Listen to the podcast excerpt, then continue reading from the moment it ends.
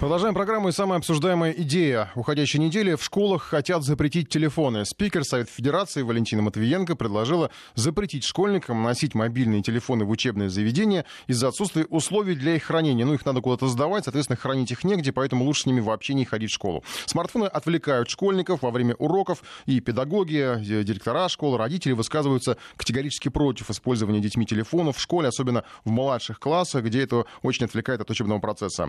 Председатель Национального Национального родительского комитета. Ирина Волынец считает, что необходимы строгие правила использования телефонов в школах, но, по ее словам, оставлять ребенка совсем без связи небезопасно трудно представить, э, чтобы были родители, например, школьников начальной школы, которые согласились бы отправлять ребенка в школу совсем без телефона. В школе, может быть, ребенку телефон не нужен, но он может быть нужен по дороге в школу. Либо, например, на перемене ребенок захотел поговорить с мамой. Я говорю сейчас об учениках начальной школы, которые только-только привыкают учиться, привыкают находиться долго без родителей. Конечно, на уроке телефон не нужен, это помеха учебному процессу. В этом я согласна полностью. Нужно сдавать брать телефон перед уроком как раз на стол учителю или в какой-то специальный контейнер, после уроков забирать телефон обратно. Но вообще учителя просят, чтобы родители воздействовали на детей. Более того, очень часто между родителями и учителями есть договоренность о том, что учителя запрещают использовать телефон. А, кстати, в частных школах, не только в России, но и в Англии и в других странах, использование мобильного телефона строго запрещено. Родители платят большие деньги, в том числе и за то, что дети на уроках будут учиться, а не играть, не сидеть в своих гаджетах. Поэтому я думаю, что здесь все-таки нужно вводить в регламент каждой школы это правило, что на уроках использовать телефоны запрещено. Те дети, которые эти правила нарушают, будут привлекаться к какой-то ответственности. Ну, понятно, что мы детей из школы за это не сможем отчислить, но с родителями будет отдельный разговор особый. Если ребенок в средней школе или в старших классах при этом остается в продленке или, например, идет после школы в кружок, в секцию, он, получается, останется на целый день без связи с родителями, родителями. И это не только неприятно, но может быть и опасным. Поэтому полностью запрещать ребенку приносить в школу телефон, а, наверное, ну, просто инициатива не жизнеспособная в том плане, что как же быть с теми детьми, которых не водители отвозят, либо не няня отвозят, а которые добираются в школу сами. А есть достаточное количество даже первоклассников, которые в школу и школы приходят самостоятельно. И телефон — это единственное средство для связи и контроля. Э, председатель Национального родительского комитета Ирина Волонец. Я предлагаю опрос провести в нашем приложении. Мы уже с ним проводили опрос, днем надо ли запрещать. Я хочу немножко по-другому сформулировать вопрос. Вы будете волноваться, если ваш ребенок в школе без телефона? Э, три варианта ответа. Да, нужно всегда быть на связи. Нет, раньше обходились без телефона. Ну вот, не знаю, я ходил в школу, у меня телефона не было. Как и у многих других э, детей того периода, плюс-минус там сколько-то лет. И третий вариант, нужна альтернативная связь. Например, помните, опять же, это тоже из моей, наверное, э, студенческой молодости. Э, например, вернуть пейджеры. Ну, какая-то связь, чтобы прислал сообщение, если что-то срочное нужно, ребенок, чтобы вышел на связь, он там, не знаю, там показал сообщение учителю, вышел в коридор, позвонил в телефоне, где-то можно, в школе наверняка где-то можно найти э, телефон. На этот счет есть разные точки зрения. Телефон не зло, просто школа должна научить детей им пользоваться. То есть как бы приобщить телефон к учебному процессу. Причем не только педагог педагогам, но и родителям. А, когда не можешь научить, проще запретить. Это мнение директора школы 1374, председателя молодежной ассоциации руководителей образовательных организаций Маргариты Бриткевич телефоны и любые прочие гаджеты сегодня это инструмент э, для ребенка, инструмент для учителя. И одна из э, очень важных задач школы научить ребенка ориентироваться в том э, мире быстро меняющейся информации, которая нас сегодня окружает, Поэтому телефон это не зло, это польза, это инструмент для работы, для того, чтобы ребенок э, действительно мог быть современным, грамотным пользователем.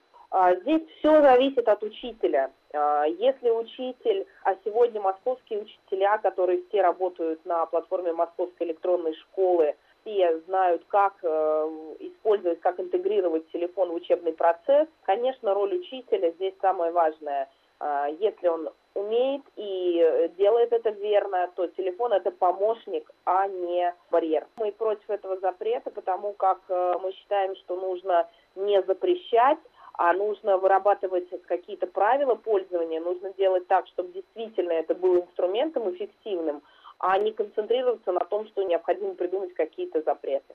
Маргарита Бриткевич, э, директор школы 1374, председатель молодежной ассоциации руководителей образовательных организаций. Я напомню, что в нашем приложении идет голосование. Будете ли вы волноваться, если ваш ребенок в школе без телефона? Три варианта ответа. Да, нужно всегда быть на связи. Нет, раньше обходились без телефонов. И третий вариант, ну, как, какая-то альтернативная связь нужна. Например, допустим, я предложил первое, что мне в голову пришло, вернуть пейджеры. Э, чуть позже подведем итоги голосования. Интересно будет узнать ваше мнение. Сейчас о других событиях недели. На неделе Генпрокуратура завела уголовное дело по фактам махинаций при строительстве подмосковной кольцевой автодороги. Претензии и вопросы адресованы бывшему руководителю компании «Автодор» Сергею Кельбаху. «Автодор» предоставил уже следствию все необходимые материалы, которые были запрошены прокурорами. Представитель правления «Автодора» подозревает в злоупотреблении полномочиями. Все по следам проверки счетной палаты, которая была еще а, озвучена зимой. Это результаты этой проверки. Сорваны сроки строительства кольцевой. Кроме того, проект требовал постоянно новых финансовых вливаний. Часть денег исчезала в неизвестном направлении. Ну, я напомню, что бюджет выделил на дорогу достаточно серьезные деньги. Это 150 миллиардов рублей, еще 80 миллиардов это э, субсидии, еще несколько десятков миллиардов э, должны были поступить от инвесторов, но там почему-то возникли проблемы, планируемую сумму не нашли. По ряду этапов строительства было много вопросов, деньги уходили на работы, которые так и не были выполнены в итоге, ни работы, ни денег. Где-то сотни миллионов, где-то миллиарды рублей. Правоохранители, антимонопольщики, Ростехнадзор выявляли нарушения одно за другим, но конкретно конкретных обвиняемых так и не обнаружили. В некоторых материалах о пропаже денег просто фигурировали неустановленные лица. Ну и тем не менее, Сергей Кельбах вынужден был покинуть пост главы Автодора. Это произошло тоже зимой. Уже после всех проверок и выговора от премьера Медведева, который он получил еще несколько лет назад, ушел по собственному желанию. В защиту Кельбаха говорили, что структура дорожного строительства настолько запутана, что сроки и расходы просто нереально контролировать и соблюдать. Впрочем, о коррупционной емкости дорожного строительства в России без этих пояснений все прекрасно знают. Сейчас Генеральная прокуратура продолжает разбирательство, и пусть не прямо, но появилось имя предполагаемого фигуранта. Пока, правда, прокуроры фамилию Кельбаха все же не называли. Это сделали уже в самом автодоре, а Кельбах э, в кратких интервью сказал, что ему об уголовном деле ничего не известно. Еще из криминальной хроники кассиршу из башкирского Салавата, которая похитила из банка более 20 миллионов рублей, задержали в Казани. Женщину обнаружили полицейские совместно с сотрудниками ФСБ России по Башкирии на съемной квартире вместе со всей семьей. С ней был супруг, двое детей. Подробности спецоперации пока не раскрывают, но по сообщениям средств массовой информации ее выдали собственные же дети. Правда, непреднамеренно. Украденные преступницей в банке деньги пока не найдены, а в расследовании кражи другой кассиршей 41 миллиона в Москве появились новые любопытные подробности. Оказывается, мошенники специально оборудовали пункт обмена валюты несуществующего банка, ждали там клиента с особо крупной суммой, ну и дождались, что называется. О двух резонансных и э, довольно похожих криминальных историях Сергей Гололобов.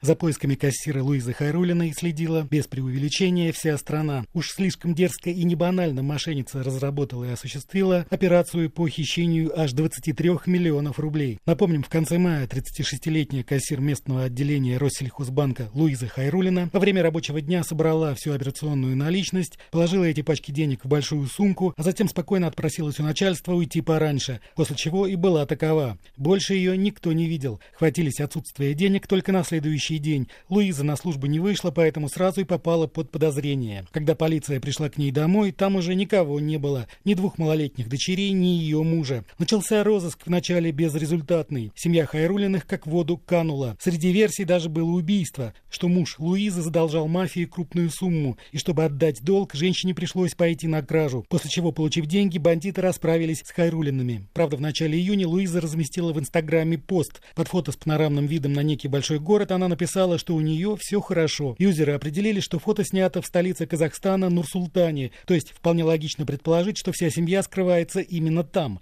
Затем в конце июня отец Луизы внезапно обнаружил в своем гараже ее машину с одеялами и подушками в багажнике. У пытливой общественности сразу возникла мысль, что семья вернулась из Казахстана и скрывается где-то поблизости в окрестностях Салавата. Но все это, как потом выяснило следствие, было попытками запутать следы. На самом деле Луиза скрывалась в соседнем Татарстане. А выдать Выдали ее собственные дети. Кто-то из дочерей позвонил своему деду, рассказал источник в правоохранительных органах. Оперативники отследили звонок и по нему вычислили съемную квартиру в Казани, где женщина скрывалась вместе с мужем и детьми. Мошенницу задержали, сообщила официальный представитель МВД России Ирина Волк. Нашими сотрудниками совместно с оперативниками ФСБ было установлено местонахождение подозреваемой в совершении хищения денежных средств из кассы одного из банков города Салавата. Сообщением о преступлении 27 мая в полицию обратился представитель коммерческого учреждения. Он сообщил, что из банковской кассы пропали более 20 миллионов рублей. В ходе оперативно-розыскных мероприятий была установлена возможная причастность к совершению преступления одной из сотрудниц банка,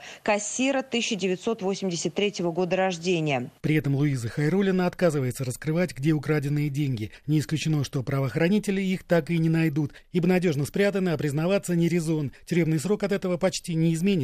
И тогда по суду мошенницу заставят возвращать всю украденную сумму и своих наличных, которых у нее, конечно, не окажется, уверен руководитель банковской секции Союза потребителей финансовых услуг Михаил Беляев. Она их будет выплачивать из какой-то суммы заработка. То ли когда она будет уже работать в местах не столь отдаленных на определенном там окладе, то ли она пойдет потом на какую-то работу там ну, с каким-то мизерным окладом и будут вычитать из нее какие-то эти самые деньги для этого потерпевшего. И вот пока она закроет это, представляете, сколько времени пройдет. Появились интересные подробности и другой резонансной криминальной истории. Она случилась уже в Москве в понедельник. Кассирша обменного пункта валюты тоже сбежала, прихватив с собой 41 миллион рублей. Деньги принадлежали одному сибирскому бизнесмену, который хотел обменять их на доллары. Так вот, выяснилось, что этот обменный пункт был липовым. Его мошенники организовали специально под этого VIP-клиента и ждали там его. А он, тюменский бизнесмен Андрей Коротченко, по каким-то причинам хотел обменять валюту именно в банке, в котором обслуживался и в Тюмени. Но в Москве у этого финансового учреждения отделений не было.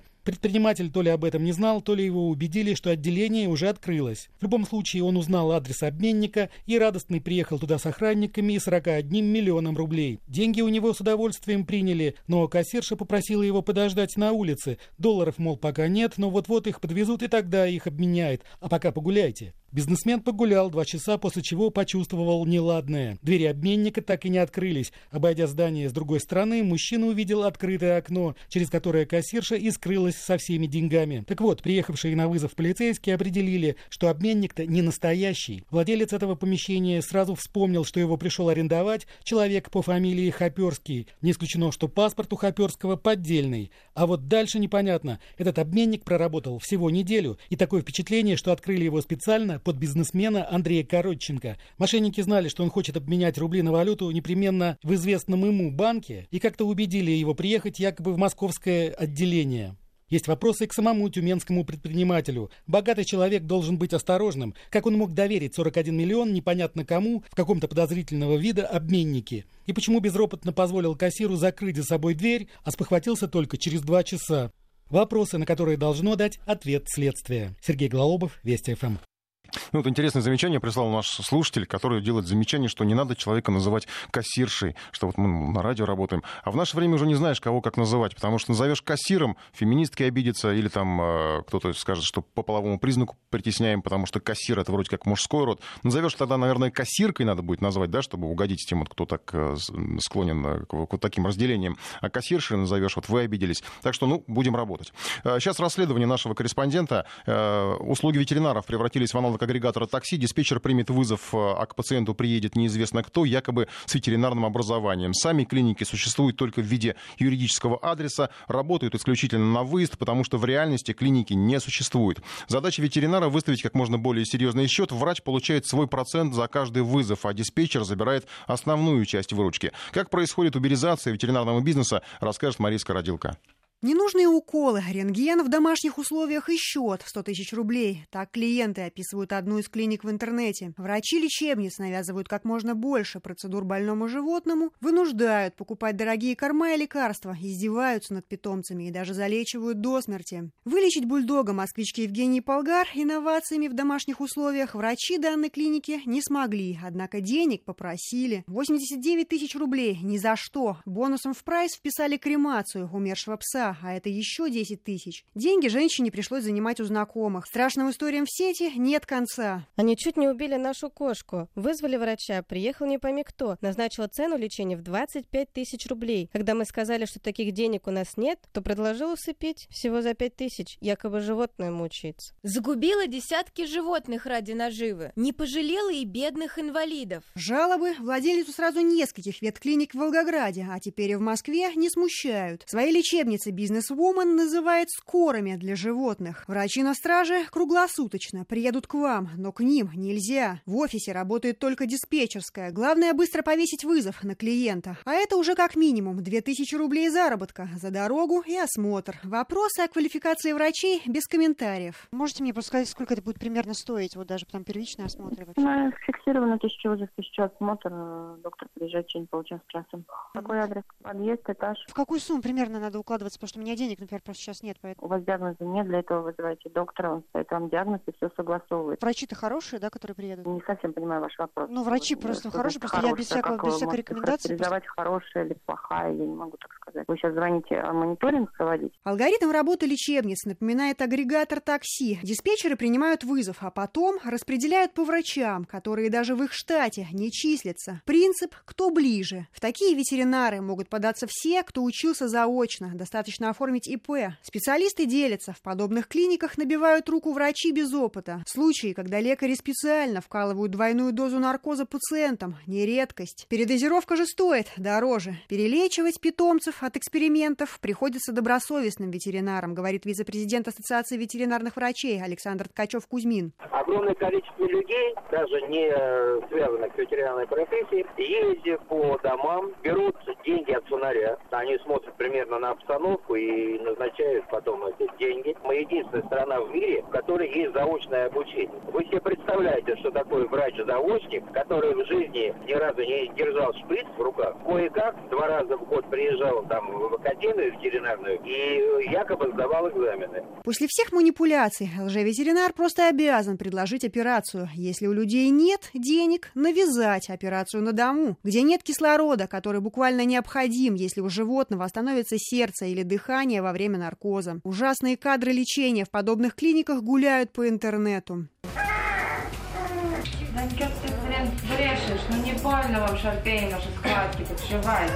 Схема аферы подобных клиник всегда одинакова. Лечебница создает сайт и накручивает искусственный рейтинг в интернете. Это делается в расчете на то, что хозяин заболевшего питомца сразу наткнется на них. Так и происходит. Клиент соглашается, а дальше все зависит от того, кто в халате. В лучшем случае животное получит безобидный укол гомеопатии, а его владелец – баснословный счет. В худшем питомец умрет, говорит Александр Ткачев-Кузьмин. Скажу вам сразу, нормальный врач не поедет на дом, но только, может быть, к знакомым и только на вакцинацию. Потому что нормальный врач прекрасно понимает, что без анализов, без э, необходимых инструментальных э, обследований, диагноз, даже предварительный, поставить нереально. Я же не говорю про то, чтобы назначить лечение. Некоторые даже возят с собой там вот этот мини-аппарат УЗИ, и вас уверяют, что там практически ничего не видно. Качество работы никого не волнует. Доход от общего заработка в среднем 20%. То есть за вызов стоимостью в 5000 рублей врач оставляет себе меньше тысячи. Именно поэтому в интересах лекаря накрутить цену как можно выше. На условиях анонимности признается ветеринар, экс-сотрудник подобной клиники. Ко мне приходят животным с тяжело больным. Я понимаю так, что я могу это животное полечить неделю,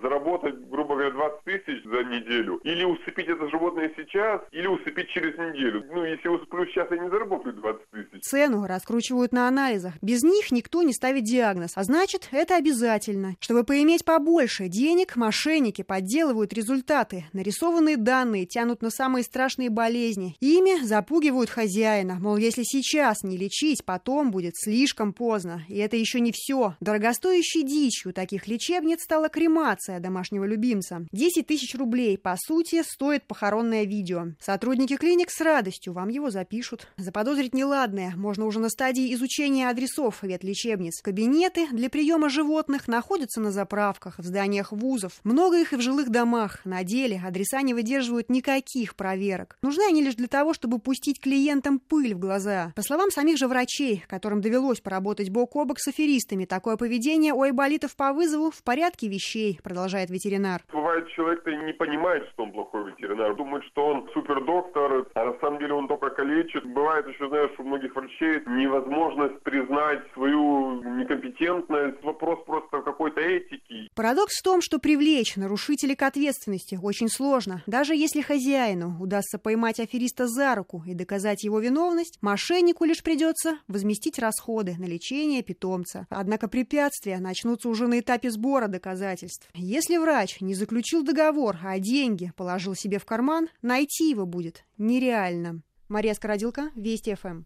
Ну, я напомню, что у нас идет голосование в приложении. Будете ли вы волноваться, если ваш ребенок без телефона? Да, нужно всегда быть на связи. Нет, раньше обходились без телефонов. И третий вариант, нужна альтернативная связь. Например, вернуть пейджеры. Итоги голосования подведем буквально через три минуты. Сейчас еще одна тема. Даже не только этой уходящей недели. А речь о Шереметьеве, о багажных коллапсах, которые там происходили с периодичностью на протяжении уже нескольких, наверное, последних недель. А, сегодня стало известно, что аэропорт уволил менеджеров из-за проблем с багажом. Неделю назад, в частности, в аэропорту случился очередной багажный коллапс. Пассажиры ждали свои вещи по несколько часов. Транзитные пассажиры тоже остались без чемоданов. Багаж отправляли уже в догонку следующим рейсом. Похожая ситуация была еще в мае. Тогда аэропорт признал, что не хватает грузчиков. Проблемы с грузом были прошлым летом. В багажном тоннеле Шереметьево неожиданно застряли тележки, и тысячи пассажиров не могли получить багаж. Почему вещи людей стали для шарика тяжелым грузом, разбирался Павел Анисимов. В Шереметьеве идет кадровая чистка. Уволены виновники багажного коллапса, сотрудники компании «Шереметьево Хендлинг», которая обрабатывает багаж пассажиров. На прошлой неделе проблемы с выдачей и отправкой вещей в Шереметьеве заметил Минтранс, аэропорт на треть государственный. Пассажиры жаловались, что часами не могут получить чемоданы и уезжают без них. Транзитным пассажирам советовали брать все вещи в салон, доплатив за ручную кладь. По гостиничным меркам Шереметьево пятизвездочный отель. Руководство аэропорта обещает наладить обработку багажа в кратчайшие сроки. Багажный коллапс в Шереметьеве случился после того, как крупнейший клиент аэропорта, Аэрофлот, перестал сам обрабатывать багаж своих пассажиров. Компания Шереметьево Хендлинг, которая теперь занимается сортировкой и погрузкой чемоданов, должна была нанять больше людей к пику отпусков, но не успела это сделать. Некоторые уволились сами, так как с переходом в новую структуру им понизили зарплату. Сумки и чемоданы некому разбирать, и в итоге каждый день в аэропорту зависало около двух тысяч вещей пассажиров. Прошлым летом в Шереметьеве тоже были серьезные проблемы с багажом. Из-за жары и высокой влажности потек уникальный подземный тоннель между терминалами. Конденсат залил пол. В результате багажные тележки на электротяге проскальзывали и застревали. Тогда аэропорт за несколько дней придумал технологию сушки тоннеля. В это время тысячи пассажиров бегали между терминалами в поисках своих чемоданов. На этот раз транспортная прокуратура обязала нанять 200 грузчиков и временно поставить на чемоданы еще 300 работников других компаний. Сотрудники аэропорта аэропорта раздают пассажирам за долгое ожидание чемоданов воду и сэндвичи и обещают бесплатно привезти чемоданы на дом. Пассажирам советуют в любом случае оформить заявление на стойке розыска потерянного багажа, указать контакты, адрес доставки, номер рейса и багажной бирки. Это поможет сохранить остатки отпускного настроения. Павел Анисимов, Вести ФМ. Ну и сейчас подводим итоги голосования по э, мобильным телефонам в школе. Будете ли вы волноваться, если ваш ребенок туда пошел без телефона? А, ну вот справедливый вопрос, нельзя ли во время урока выключить телефон? Ну, получается, что нельзя, видимо. Кто-то не выключает, я не знаю, ну или там вот э, была речь о том, что надо куда-то сдавать. Получается, сразу куча правил надо писать, что кто будет отвечать за сохранность этих телефонов э, и все такое прочее. Мешает, утверждает слушатели Самарской области, про роль учителя это громко. Директора заставили так сказать. Ну вот про директора школы, который был в нашем эфире. Я не знаю, сколько заставили, но это было мнение учителя, что действительно не глупым, мне, кажется, что э, почему бы телефон просто не сделать частью образования, в частности, ну, не знаю, ну, э, пусть ребенок учится обращаться с телефоном так, чтобы он никому э, не мешал. И для связи с ребенком есть вот умные часы сим-карты, нам предлагают цена 1000 рублей, тут я поспорю, потому что 1000 рублей, ну, это там полное барахло китайское. Итоги голосования. Будете ли вы волноваться, если ребенок в школе без телефона? 44% да, нужно всегда быть на связи, 40% нет, раньше обходились без телефона, 16% ну, практически за возвращение пейджеров, потому что нужна альтернативная связь. Сейчас еще одна тема, не можем ее упустить. Речь о э, Александре Воробьеве. Лефортовский суд Москвы арестовал его на два месяца. Воробьев работал помощником полпреда президента в Уральском федеральном округе. Сейчас он проходит по делу о государственной измене. Подробности пока неизвестны. Делу присвоен гриф «секретно». Государственная измена считается особо тяжким преступлением против безопасности страны. Все подробности у Бориса Белина. За государственную измену могут судить только российских граждан. Иностранцы, собирающие у нас секретную информацию в обход закона, проходят по другой статье «Шпионаж». И в том и в другом случае максимальное наказание 20 лет тюрьмы. Но нижний предел по статье «Госизмена» 12 лет, а по статье «Шпионаж» 10. То есть госизмена — это более опасное преступление. В советские времена существовала статья «Измена Родине». Она допускала расстрел и трактовалась чрезвычайно широко, вплоть до бегства за границу или отказа возвращаться в Советский Союз. Сейчас в Уголовном кодексе госизменой называется выдача иностранному государству или иностранной организации сведений, составляющих государственную тайну, либо оказание иностранцам консультативной или иной помощи, направленной против безопасности нашей страны. При этом перечень сведений, составляющих гостайну по закону о гостайне, достаточно обширен. Это то, что относится к военной сфере, от стратегических планов вооруженных сил до дислокации и вооружения конкретных частей. К гостайне относятся различные сведения в области экономики, науки и техники, а также секретные данные об органах безопасности, о внешнеполитической деятельности и о разведке. Кроме этого, разглашению не подлежат сведения о людях, конфиденциально сотрудничающих с разведкой и контрразведкой и другими силовыми структурами. Повторю, все это определяется специальным законом о гостайне. Количество дел о государственной измене сравнительно невелико, как правило, не более десятка в год. Всего за последние 20 лет было около 100 обвинительных приговоров. По этой статье проходили бывшие сотрудники госбезопасности, а также ученые, за деньги продававшие информацию иностранным разведкам. К примеру, генерал-майор КГБ Олег Калугин был заочно приговорен к 15 годам лишения свободы. Он уехал в Америку в середине 90-х и, как предполагается, раскрыл спецслужбам несколько наших разведчиков. Военного аналитика Игоря Сутягина приговорили к 15 годам тюрьмы. Присяжные признали его виновным в продаже секретных сведений американской разведки. Бывший полковник ГРУ Сергей Скрипаль получил 13 лет колонии. Он был завербован британской разведкой. По данным СМИ, Скрипаль за деньги сообщал сведения, составляющие гостайну, и выдал Ми-6 несколько человек, которые сотрудничали с российской разведкой. Сутягин и Скрипаль позднее были помилованы, когда в 2010 году их обменяли на наших разведчиков-нелегалов, арестованных в США. Добавлю, что по закону гражданин, совершивший государственную измену, может быть освобожден от уголовной ответственности в случае, если он сам добровольно сдался властям, рассказал о совершенном преступлении, и это предотвратило дальнейший ущерб интересам страны. Борис Бейлин, Вести ФМ. Ну и что касается Воробьева, то я добавлю, что по уточнению агентств, э, э, несмотря на то, что он был помощником полпреда на Урале, э, задержанный и уже теперь отправленный под арест Воробьев, он в большей степени работал в Москве, курировал представительство полпредства Уральского федерального округа в Москве, проживал в Москве, работал в Екатеринбург, приезжал редко, об этом сообщают источники информагентств.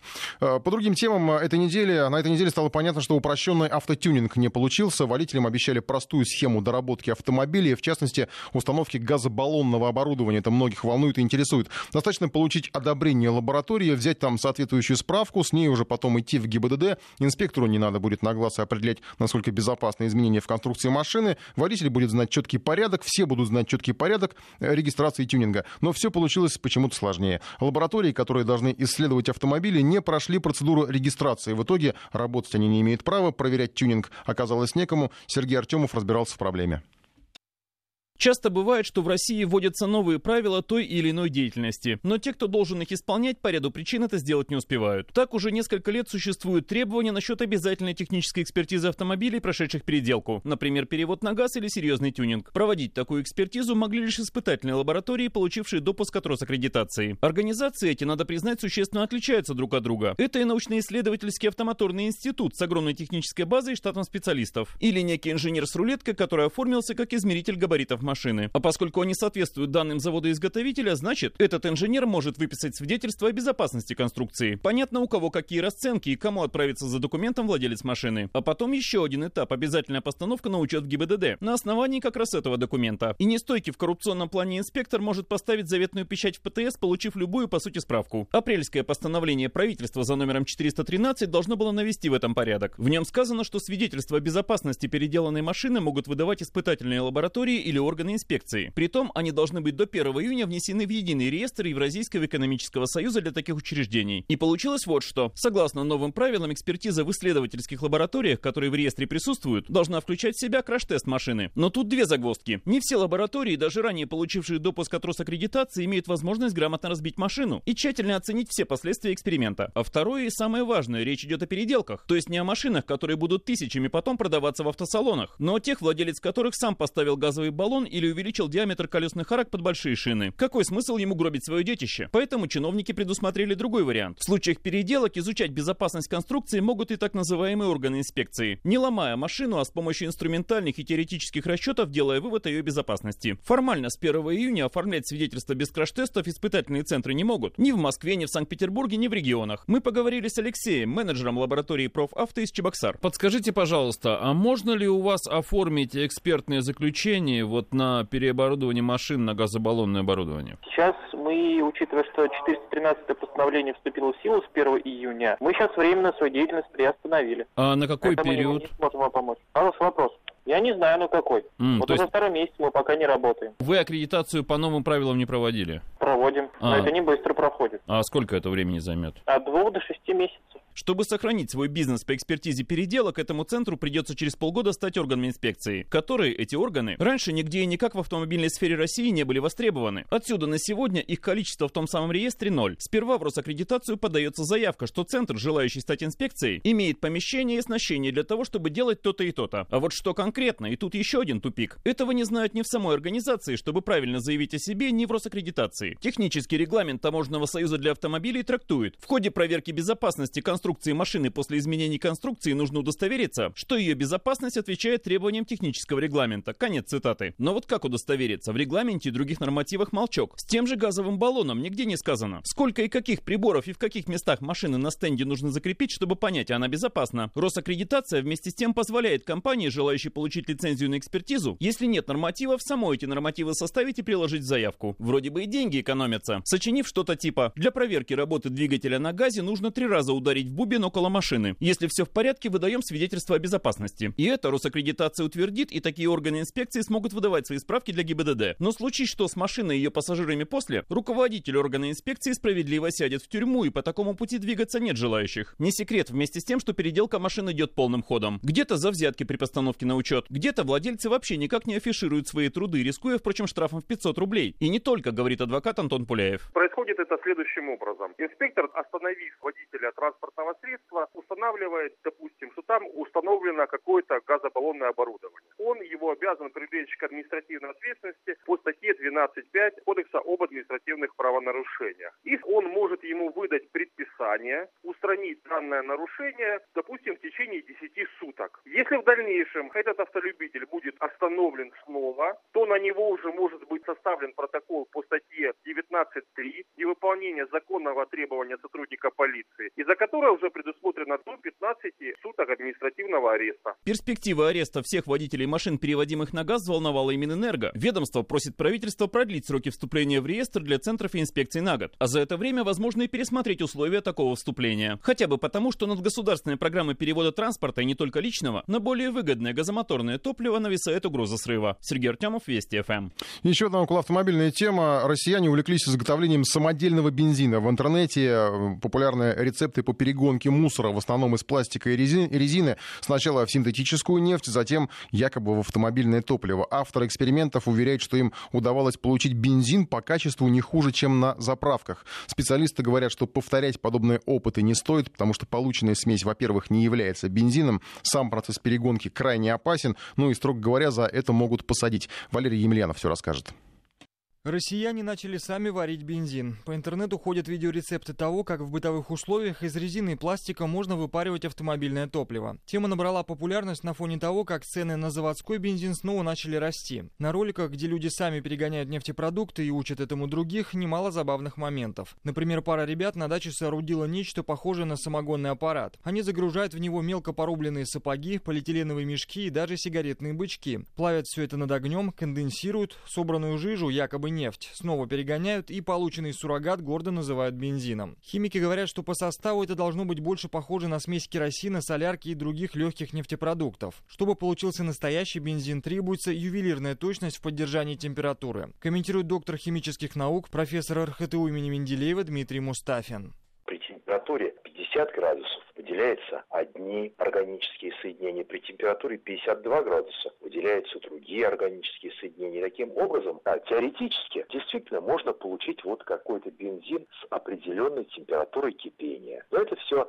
достаточно сложный эксперимент. Очень четко контролировать температуру кипящей жидкости и конденсируемой жидкости. Сделать это достаточно сложно даже профессиональному экспериментатору-химику.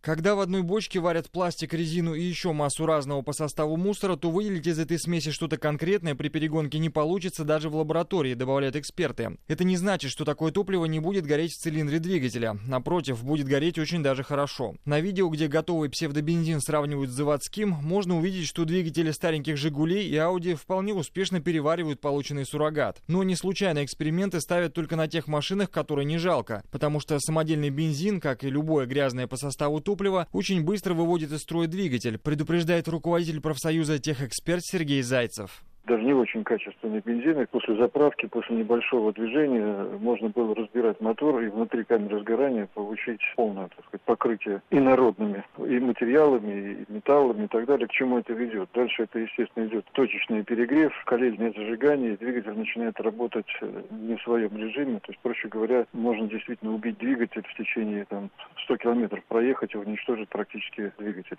В России, в принципе, не запрещено ездить на машине, заправленной самодельным бензином. Никаких законов, кроме здравого смысла, это не нарушает. Но вот изготавливать и даже просто хранить такие смеси – это уже более серьезное дело. Подобные эксперименты опасны для жизни. На тех видео, где авторы демонстрируют работу аппарата, у них периодически плавятся соединения и рвутся шланги. Смесь горючих газов и жидкости может рвануть и на закрытой электрической горелке, а уж на открытом огне это лишь вопрос времени. Нарушение противопожарных норм как минимум чревато штрафами. Если заниматься перегонкой нефтепродуктов дома или на даче, то можно обоснованно получить иск от коммунальщиков или соседей. Если поймают второй раз, то грозит до двух лет лишения свободы, говорит юрист, профессор финансового университета при правительстве России Максим Березин. То есть если соседи, иные лица, ну, имущество которых может быть подвержено опасности, видят, что сосед производит какое-то взрывоопасное вещество в домашних условиях, то, на мой взгляд, эффективным инструментом является подача в суд иска о запрете этой деятельности, поскольку она создает опасность в будущем. А если человек будет продолжать эту деятельность, несмотря на решение суда, то здесь уже возникает уголовная ответственность за неисполнение судебного решения, вступившего в законную силу. С экономической экономической точки зрения варить самодельный бензин – это тоже весьма сомнительное занятие. Из 10 кило мусора чистый выход – 1 литр топлива, который на заправке стоит около 50 рублей. На его полную перегонку нужно потратить как минимум пару дней, то есть целые выходные. Проще потратить это время на посадку картошки. Денежный выхлоп от нее примерно такой же, но зато она не взрывается и растет сама.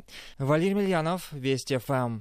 Ну и завершая автотему, на неделе МВД приводила статистику аварий. Одна смерть, 16 раненых – это ДТП с участием электротранспорта транспорта. С одной стороны, немного, ежедневно только в Москве десятки аварий с пострадавшими, но дорожные полицейские прогнозируют рост аварий с участием электротранспорта. Скутеров, гироскутеров все больше, закон их никак не регулирует, водительских прав не требуется, они снуют по тротуарам и автодорогам, сбивают людей, их сбивают автомобили. Инженеры предлагают частичное решение, хотят сделать скутеры шумными. Особенность электромотора такова, что он работает очень тихо, никто не слышит, как скутер или самокат едут по улице. Отсюда во многом частые аварии. Аппараты предлагают оснащать звуковым сопровождением. Официальный представитель компании «Автонет» Ярослав Федосеев рассказал, как это может выглядеть.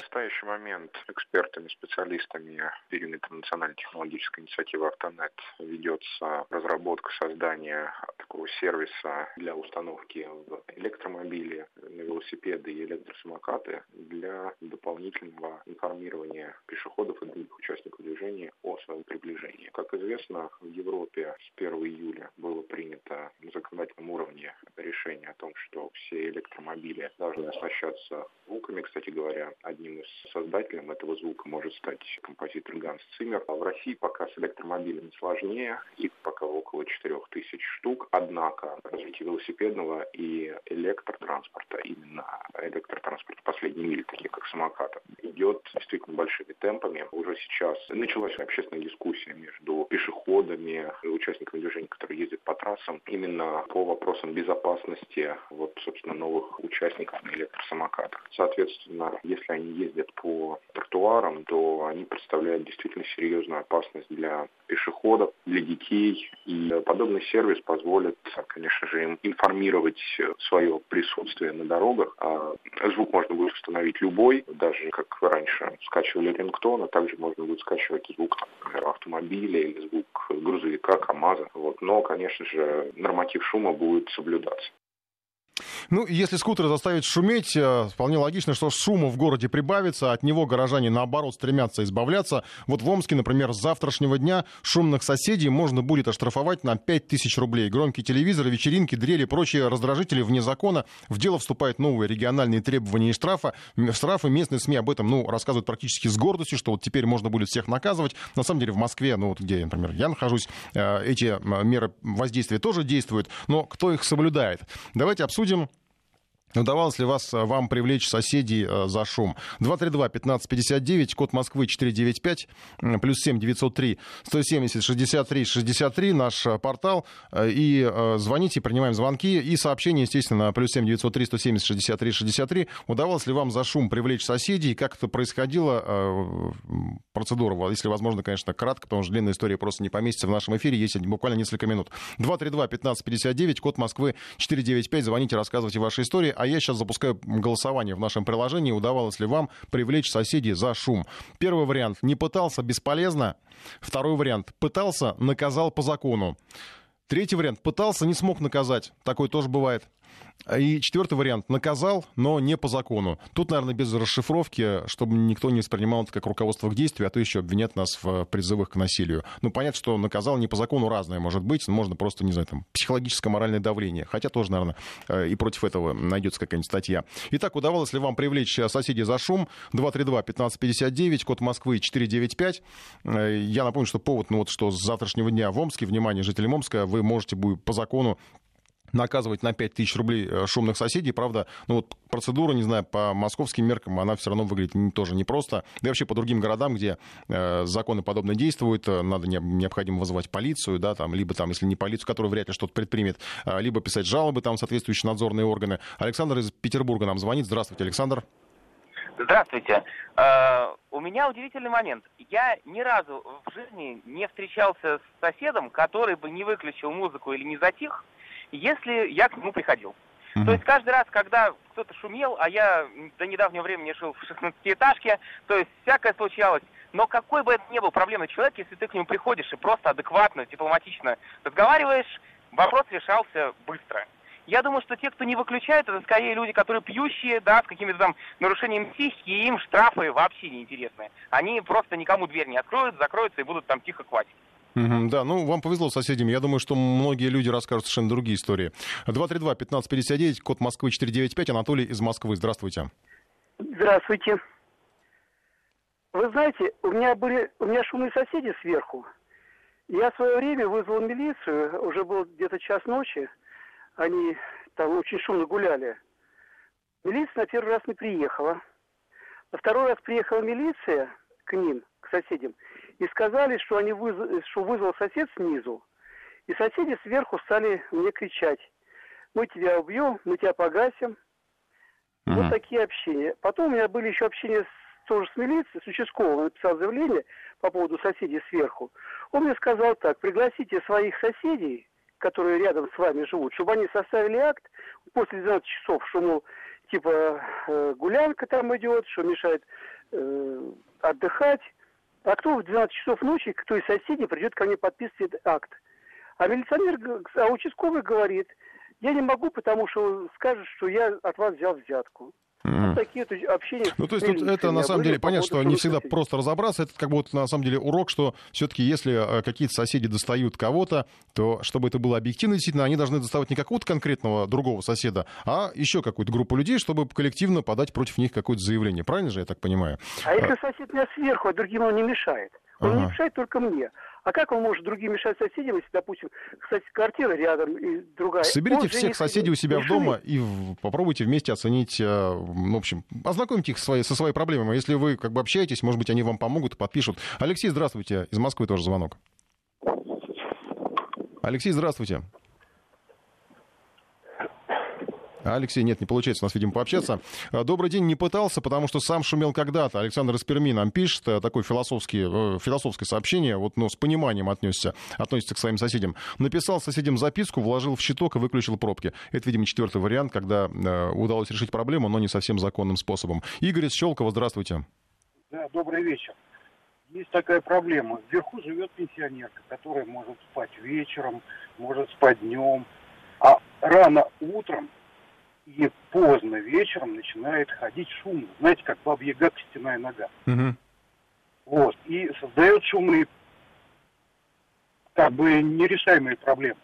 Угу. Участковый говорит, что на хождение нет никакого закона. Ну, это как питерский Сейчас... топот котов, да, это вот было такое.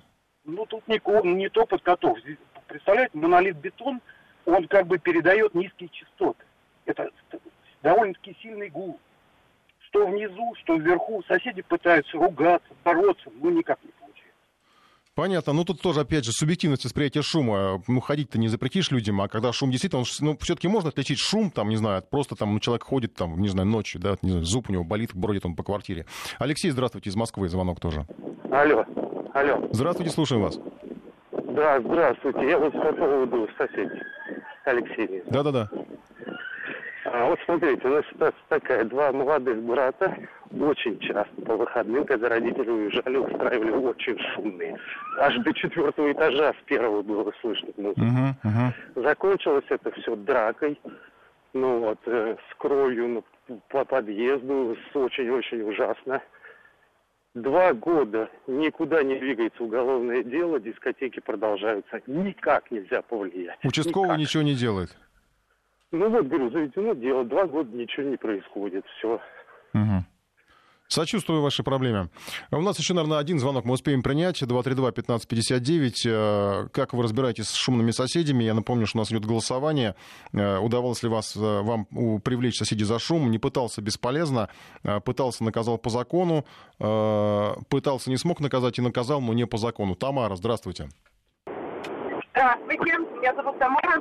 А, у меня однажды был случай, а, шумные соседи, молодая семья заехали, а, ребята после детского дома, в общем, там, э, почувствовали свободу, ну и они периодически шумели. Я однажды вызвала милицию, пыталась там сама сначала как-то угомонить, вызвала милицию.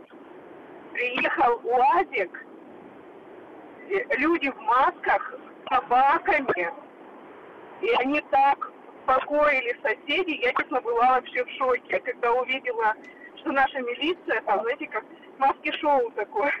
Да, от, отличное завершение нашей программы. Мне...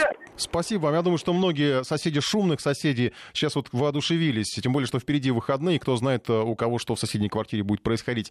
Удавалось ли вам привлечь соседей за шум? 59% не пытался бесполезно, 8% э, пытался и наказал по закону, 20% э, пытался, не смог наказать, 13% предпочитают разбираться по-своему, наказал, но не по закону. Я завершаю голосование в нашем приложении. Ну а сейчас напоследок просто история из Франции и там тоже люди борются с шумом, правда, несколько по-своему, да и шум какой-то французский, немножко другой.